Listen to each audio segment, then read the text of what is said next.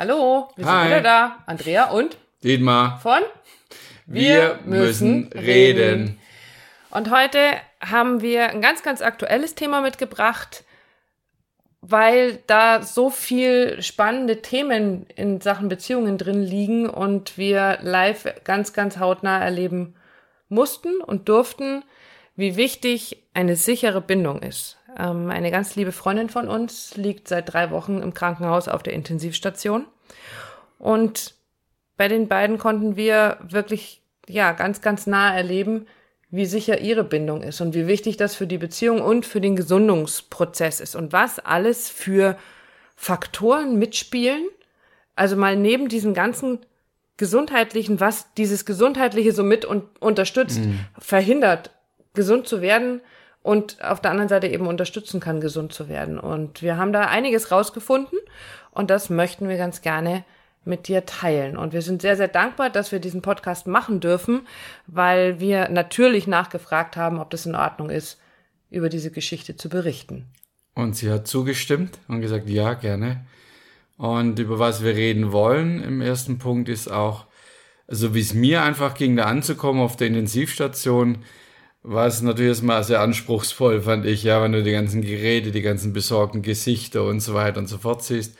Und eben auch unsere liebe Freundin, die wir schon lang kennen, so in den Seilen hängen siehst, das, äh, das hat mich schon sehr, sehr betroffen gemacht. Aber was mir eigentlich noch, nicht eigentlich, was mich noch betroffener gemacht hat, ist, wie in dem Augenblick oder in der Zeit, in der sie im Krankenhaus wirklich organische Probleme hat, das Ego am Werkeln ist. Ich, ich, wir reden immer wieder über diesen Anteil und machen uns da manchmal so ein bisschen lustig und nehmen das so auf die leichte Schulter, aber verdammt nochmal, ich meine das ernst mit diesem Ego. Das ist extrem wichtig, da einfach achtsam zu, zu sein. Es geht nicht drum, den zu, zu verteufeln, den Zu töten, töten, oder ja, zu, ganz genau, sondern einfach den, den wahrzunehmen, weil Ja. was passiert ist, dass, dass sie da drin hing in diesen Seilen, diesen Schläuchen mit, die hat irgendwie, da hingen fünf Flaschen und sechs Spritzen und hat keine Ahnung über äh, Ausgänge, Ständig wo es nur geht, ja. genau, ja. Und dann ist das Ego eben nicht da und sagt, hey, wir rocken das schon. Oder hey, komm, welche Fähigkeiten hast du schon? Äh, aktiviere mal deine Selbstheilungskräfte. Oder äh, frag nach Hilfe, ja, lass dich unterstützen, lass dich begleiten, sondern es, zieht dich nur runter, es nur eine Hiobsbotschaft nach der anderen. äh, Nur, nur rein, nur, oh, das wird immer schlimmer und ich krieg's nicht hin und so. Also dieses echt krasse Andocken des Egos an diesem, an diesem Gesundheitszustand. Äh, Also, ja. Wir hatten das ja schon mal, dass wir gesagt haben, dein Ego würde dich über die Klinge springen lassen, nur um Recht zu behalten. Und das hört sich so krass an, aber wir haben es in, in vielerlei Hinsicht schon erlebt, selbst schon erlebt, wie das ist, wenn das Ego sagt, ja, dann spring. Ähm, aber dann habe ich recht gehabt. Und um nichts anderes geht's in dem Moment, weil auch da das Ego nichts getan hat, um sie zu unterstützen, um zu sagen, wir schaffen das Es wird schon. atme und lass abfließen, entspann dich und die wissen hier alle, was sie tun, sondern das hat mal richtig reingekackt, auf Deutsch gesagt, und hat gesagt, hättest du mal, also da kommen wir dann in die nächste Nummer, weil ein Teil, mit dem das Ego ja super gerne zusammenarbeitet, ist der Schuldzuweiser, der dir sagt, das hast du doch schon vorher gewusst. Das war doch schon, das war doch mit Ansage und hättest du doch und warum hast du denn nicht? Die Totschlägerfrage, warum hast du denn nicht? Warum machst du irgendwas nicht so und so?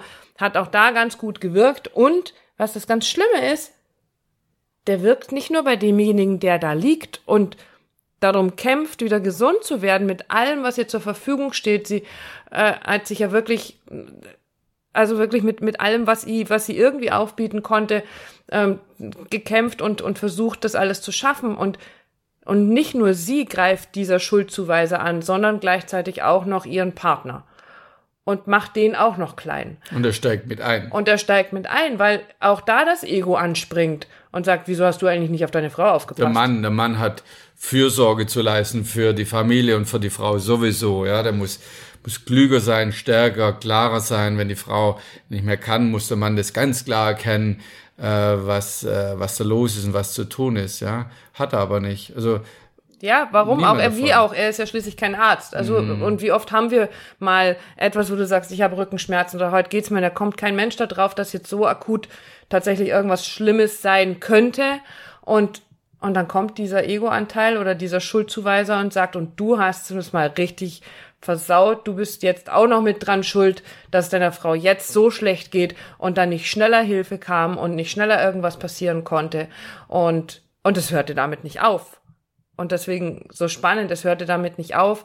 Wir sind mit noch ein paar anderen lieben Freunden, die sich jetzt so, so ein bisschen abgewechselt haben, damit sie einfach so gut wie jeden Tag ein bisschen Unterstützung von außen hat, ähm, zu ihr ins Krankenhaus gefahren und haben natürlich auch versucht, ihrem Mann ein bisschen Pause zu verschaffen. Der ist jeden Tag, fährt momentan jeden Tag neben seiner Arbeit eine Stunde ins Krankenhaus, um bei seiner Frau zu sein, so lange bis er zum Arbeiten geht oder eben, wenn er aus der Arbeit kommt, nochmal ins Krankenhaus, bevor er abends zu seinen Kindern nach Hause fährt. Und und dann war irgendwie nach, nach zwei Wochen so der Punkt da, wo er sagt, ich bin so müde, ich gehe ganz, ganz, ganz früh ins Bett. Und am nächsten Tag haben wir die Nachricht gekriegt und jetzt war ich gestern erst nochmal anderthalb Stunden Fahrrad fahren. Und das hat so gut getan. Mhm. Und es hat Ruhe in meinen Kopf gebracht. Aber was ist dann los? Dann kommt der nächste Teil, der sagt, kannst du auch nicht, wie, wie kannst du mhm. jetzt daran denken, Fahrrad zu fahren? Genau, also es hat aber wieder was mit dem Kollektiv zu tun, mit dem, was gesellschaftlich anerkannt ist. Und es ist sicher einfacher und leichter zu sagen, oh, der Frau, der Partnerin geht so schlecht ähm, leg dich dazu hin du quasi. Ne? so schön also, ausgedrückt, genau, ja. Leg, leg dich da einfach besten, daneben genau, und, und, leide und jammer mit. und leide mit, genau. Aber der Punkt ist ja, es ist noch wichtiger, dass ich nach mir schaue, noch näher nach mir und meiner Energie und nach meiner Gesundheit und dadurch dem Partner oder Partnerin helfen zu können, eben nicht, wenn ich mich daneben dran lege, ja. Und das hat er gemacht zum Glück. Er ist raus, ist Fahrradfahren gegangen, hat einen Kopf freigekriegt und war dann wieder völlig klar und sauber für seine Frau wieder da. Und auch das ist so der Appell zu sagen, Moment mal, stopp, leide ich mit? Oder lebe ich meinen eigenen Energiezyklus und hole meine Partnerin, meinen Partner da wieder raus? Aber das geht nur, wenn ich mich nicht nebendran lege. Ja, und da sind wir dann bei dem Unterschied zwischen Mitleid und Mitgefühl. Mhm. Es macht überhaupt keinen Sinn, wenn du in der Partnerschaft siehst, dass es dem anderen Teil, deinem Partner nicht gut geht, mitzuleiden. Mitgefühl haben ist völlig in Ordnung, aber mitzuleiden macht keinen Sinn weil du dann nicht unterstützen kannst, weil du nicht da sein kannst. Und das ist genau das, was dein Partner in dem Moment am allermeisten braucht. Und auch in der Situation haben wir das so schön gesehen, als wir sie dann beide mhm. getroffen haben, wie, wie wunderbar das ist, wenn wirklich derjenige, der fit ist, dafür sorgt, wirklich fit zu sein, dazustehen, um sie unterstützen zu können und die Kraft dafür hat. Und das war wirklich sehr, sehr schön zu sehen, wie sicher die Bindung zwischen diesen beiden Menschen ist, so dass sie sich Unterstützung holen kann, wenn sie, wenn sie sie braucht und ihre Angst zeigen kann vor all dem, was dann noch auf sie zukommt mhm. im Krankenhaus. Und das darf einfach sein. Das darf einfach da sein. Genau, und du spürst es auch genau. Ich meine, jetzt im, während dem Podcast merkst du, wie, wie tief das runtergeht, wie das zieht, ne? wo ja. du sagst, oh ja, ganz bewusst zu sagen, ich gehe da mal raus, ich mache einen großen Schritt raus und schaue von außen drauf und dann wirklich nicht Andrea hat schon gesagt, nicht Mitleid zu haben, sondern Mitgefühl. Und das habe ich bei ihm sehr deutlich gespürt, dass er jetzt so drin ist in dem Mitgefühl und dann nimmt er die, die Hand von seiner Frau und hält sie oder nimmt er die Beine hoch und streicht die aus, so dieses Miteinander, dem anderen wirklich genau das zu geben, was er braucht. Und nur dann, wenn du klar bist, nur dann, wenn du im Mitgefühl bist, kannst du deinem Partner genau das geben, was er braucht. Ansonsten ist nur Mitleid da und dann ist Mitgejammer, oh ja, und es ist immer schlimm und schrecklich. Und dann stecken beide im Drama und es geht gar nichts genau. raus. Und das war heute wirklich oder gestern sehr, sehr schön zu sehen, als wir da waren. Auch bei ihm zu sehen, wie er erkannt hat, dass sein Ego am Toben ist oder am Toben war und wie das eingestiegen ist. Und durch diese sichere Bindung, die die beiden haben, es aber möglich war, dass sie sich das tatsächlich beide gegenseitig auch geben konnten. Also selbst sie, wo es ihr so schlecht ging, dass sie beide gemerkt haben, hey, da ist mein Ego da mhm. gerade am Werkeln und sich da auch noch unterstützt haben gegenseitig zu sagen, hey, auch bei dir läuft das Ego gerade. Da ist der Bestrafer, der Verurteiler, äh, der ist gerade unterwegs. Pass auf, dass der dich jetzt nicht so am Wickel kriegt, dass du, dass wir beide hier nicht wieder rauskommen, sondern beide hier absaufen mhm. und es uns beiden ganz furchtbar dreckig geht. Und deshalb ist immer gut, also Krisen oder Dramen in einer Beziehung kommen einfach vor. Das, oh ja, das ist einfach klar. so. Ähm, aber natürlich immer gut ist, dass du schaust, wo stehst denn du da dabei und, und, und unterstützt du dieses Drama noch oder bleibst du eben außen vor? Und ich weiß, sie nicht interessiert, sondern weil dann wieder die Balance kommen kann. Also wir haben das immer wieder, dass wir abwechselnd zum Glück ja. unsere, unsere Dramen oder Krisen haben, um uns jeweils zu unterstützen zu können. Wir, wir haben es zum Glück, wie auch immer, hinbekommen oder kriegen es hin, nicht gleichzeitig eine Krise zu schieben, sondern der andere bleibt außen vor und, und hilft dem anderen da wieder raus, so ein bisschen so die Hand zu geben, sagt, pass auf, geh mal da einen Schritt raus wieder. Ich glaube, dass es auch genau da, da der Schlüssel liegt. Eben, wenn du merkst, jetzt in unserem Fall, wenn du merkst, mir geht's nicht gut, eben, ja, du streichelst mir den Rücken oder du bist einfach da, aber eben nicht zu sagen, oh mein Gott, du hast recht, das ist ja wirklich alles ganz fürchterlich. Mhm. Und wie sollen wir da jemals wieder rauskommen? Weil dann würden wir uns sicherlich nach unten schrauben. Und wir haben in der Vorbereitung für den Podcast heute einen ganz, ganz schönen, ähm, ja, nicht Spruch, aber es war so ein, so ein, es kam mir fast so wie so ein Zitat vor, was du dich fragen kannst in deiner Beziehung, wenn solche Situationen auftreten, Krisensituationen, die Beziehungen festigen können, sie aber auch zerstören können. Ähm, wie geht ihr damit um? Zieht ihr euch gegenseitig raus oder zieht ihr euch gegenseitig runter?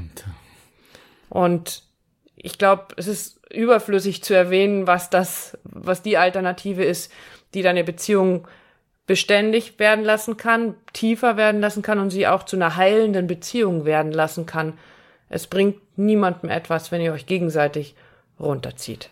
Und trifft eine Entscheidung. Haben wir im letzten Podcast gehabt zu sagen, was für eine Entscheidung, ist eine Entscheidung dran zu treffen, triff eine Entscheidung für den Partner rauszuziehen, dich rauszuziehen und nicht runterzuziehen. Und das ist ganz bewusst eine Entscheidung, was ich tue, ziehe ich runter oder ziehe ich raus. Genau. Und dann darf es in solchen Situationen wie jetzt bei unserer Freundin und äh, ihrem Mann dazu führen, dass, dass sie Mut fassen kann, dass sie, wenn auch in Tippelschritten, so wie sie es mir beschrieben hat, äh, es vorwärts gehen darf. Und auch wenn zwei Schritte vorwärts und einer zurückgehen, es geht trotzdem vorwärts, auch wenn es in kleinen Schritten ist und wenn du weißt, du hast diese Unterstützung und du darfst deine Schwäche zeigen, aber dein Partner fällt nicht mit in deine Schwäche rein, dann darf es vorwärts gehen. Und deswegen, klar, von dieser Stelle weiterhin gute, gute Besserung. Ja, wir sind genau. da, wir kommen wieder. Und Na, am besten ab, kommen wir nicht wieder, weil, nicht, sie, weil sie vorher aus dem Krankenhaus genau. kommt, ja.